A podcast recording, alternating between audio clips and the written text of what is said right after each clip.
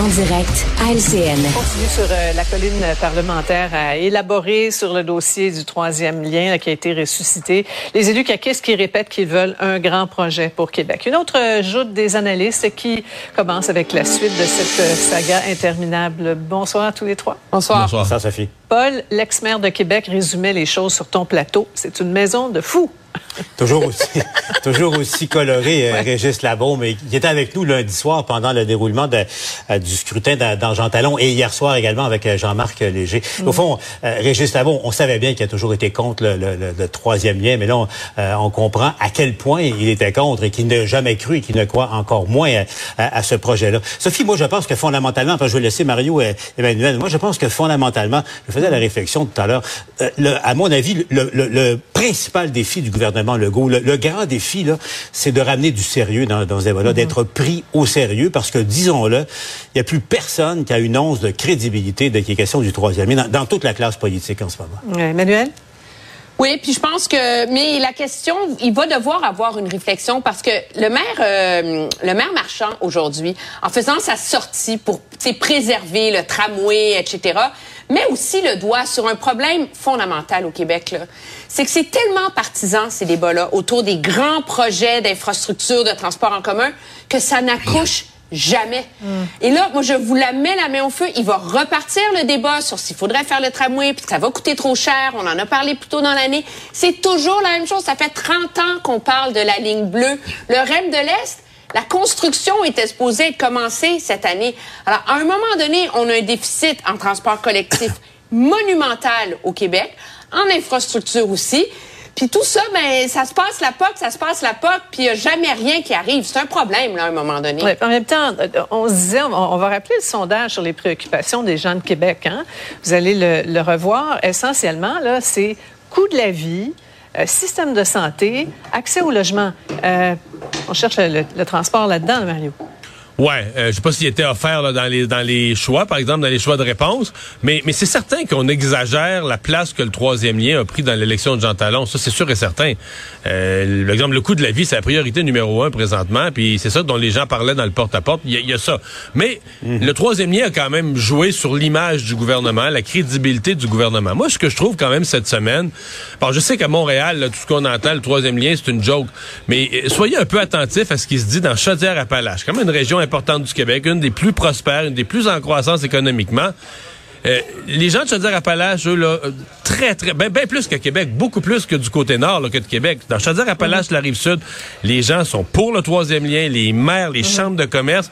Cette semaine, là, il, et plus à Montréal, plus entendre le monde de Montréal chialer contre le troisième lien, plus ils deviennent frustrés, convaincus de leur affaire. Donc, euh, tu sais, c'est pas euh, c'est pas si simple. Il y a vraiment une région en forte croissance économique qui compte, qui a le plein emploi mhm. depuis des années et où les gens disent ce projet-là, il est vraiment économiquement nécessaire. ils ont le sentiment que personne les écoute. Et ça, je pense que ça a joué. Les députés de Chaudière-Appalaches, je suis sûr qu'ils ont chauffé les oreilles à François Legault depuis le mois d'avril passé. Puis c'est comme si on s'en rend compte cette semaine-là.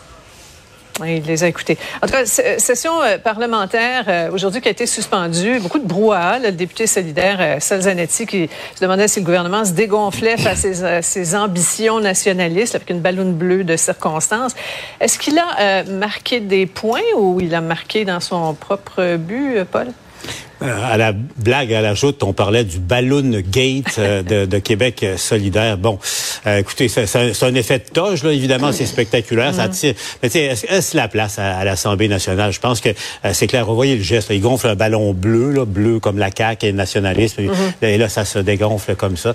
Bon, il y, a des règles. Tu sais, est-ce que tu qu'on pas faire. Eh, ben, OK, ça, ça va, mais tu sais, tout, le monde, à un moment donné, déroge un peu. Mais mm. bon, est-ce que ça a sa place dans un endroit comme, comme l'Assemblée nationale? Est-ce que, tu sais, parce que la la question de fond de M. Zanetti est assez intéressante. Comment ben se fait-il que, la question de fond, le Québec n'a pas de représentant au CRTC depuis plus de dix mois maintenant. Et qu'est-ce qu'a fait ce gouvernement? Euh, Puis euh, bon, euh, et la question est très légitime. est-ce qu'on parle de, cette question-là aujourd'hui ou, Mais de, ça qui est malheureux. Mais c'est ça qui est, qui est malheureux. C'est un débat important. Les questions étaient importantes. Les réponses l'étaient tout autant. Puis finalement, ça, on n'en parle pas parce qu'il a, a, décidé de faire un show de théâtre en faisant de la balloune. Ouais des fois, là, trop, c'est comme passé en politique. Et il n'y a pas exprimé de, regret, euh, Emmanuel? Est-ce que ça prenait une sanction importante aujourd'hui?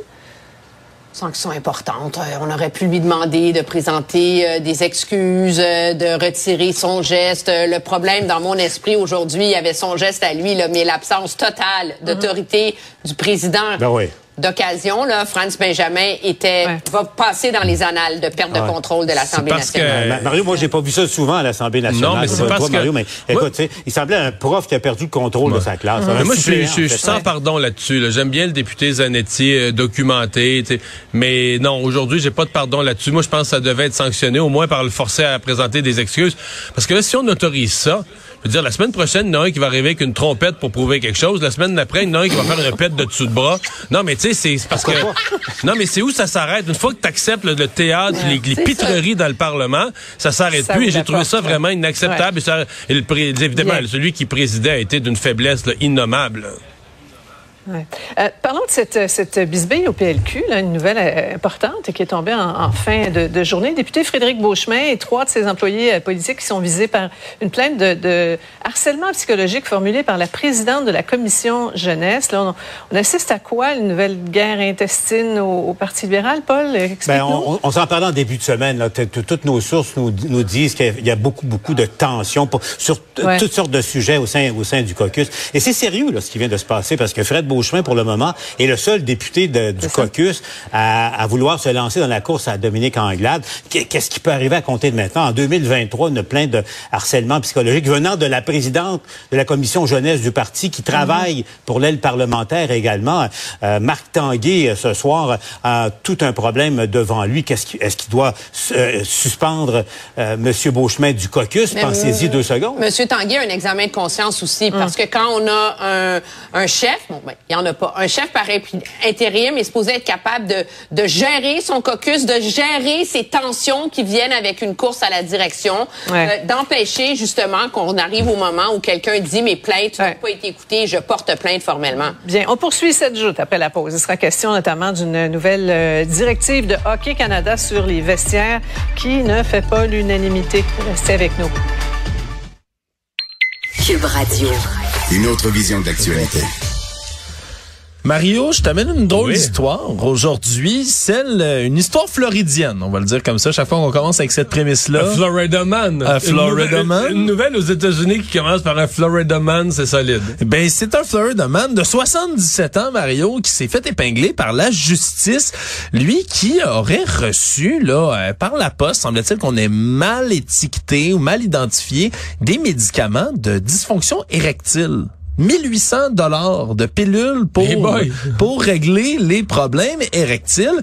Et là, le problème, c'est qu'on l'a intercepté lui alors que dans le mois dernier, il essayait de se rendre dans The Villages. The Villages, c'est une communauté qui a euh, en Floride que je ne connaissais pas, mais ça a l'air que c'est devenu célèbre. d'Orlando, ça? Ouais, c'est devenu célèbre dans un documentaire de 2020 qui s'appelait Some Kind of Heaven, dans lequel on décrivait cette énorme communauté de retraite. On parle de plus de 80 000 résidents temps plein qui habitent là, Mario. C'est leur retraite. C'est des gens d'un certain âge là, qui, donc en haut de 65 ans, 70 ans, on comprend, qui habitent là-dedans. Et lui, était là et voulait écouler ses 1800 pièces de produits de dysfonction érectile dans cette énorme communauté de résidents âgés, Mario. Donc, il revendait. Il voulait les revendre, ce qui est évidemment illégal. Donc là, en ce moment, il pourrait parler d'une peine il de voulait rendre service. Mais c'est jusqu'à un an de prison, jusqu'à 10 000 dollars d'amende que monsieur pourrait recevoir. parce que ce sont des médicaments sous prescription. C'est des médicaments sous prescription. Donc, on peut pas se mettre à revendre comme ça des médicaments mhm. un peu partout. Ce qui est spécial, c'est qu'en plus de tout ça, ben, The Villages, c'est un endroit qui est devenu célèbre au fil des années, Mario, pour des histoires de sexe justement. Voyons. Ce qui peut sembler étrange, mais rumeur qui qu'on entend parfois là par rapport aux résidences pour personnes âgées au centre de retraite, Il ça circule. Ouais. Ça passe. À ce qui paraît, selon des témoignages de certains gens du personnel qui travaillent avec les, les personnes âgées. Quand on arrive à un certain point de la vie, Alexandre, on n'a plus de temps à perdre. On n'a plus de temps à perdre. Puis on n'a pas d'occasion à manquer non plus, ce qui fait ben, qu'on a des résidents euh, de nos résidences et d'ailleurs ben, qui sont actifs sexuellement. Et là, ce qu'on comprend, c'est que il y a des rumeurs dans The Villages, puis des rapports qui sont sortis où on a ben, des couples là, qui font de l'échangisme allègrement. on parle de sexe en public aussi qui est dénoncé de la part de certains résidents, semble-t-il, que ça baisse un peu partout et que le taux de maladies transmissibles sexuellement a explosé dans ces communautés-là. Mais là, on ne tient pas le monsieur avec ses pilules responsable de tout ça, j'espère. On le tient pas responsable de tout ça quand même, Mario, mais mais reste qu'il allait encourager, disons, ces phénomènes-là parce que on peut commencer à penser, sans vouloir faire nos mauvaises langues, que hein, quand il y a 80 000 personnes âgées qui vivent au même endroit, peut-être qu'il y en a qui ont besoin de petites pilules comme ça. Non, non, on comprend qu'il, le monsieur, il a fait son étude de marché. Là. Oui, il était au bon endroit pour écouler tout ça, Mario. ça, on peut le dire. Merci, Alexandre. Cube Radio. On commente l'actualité, on explique la nouvelle, on décortique l'information.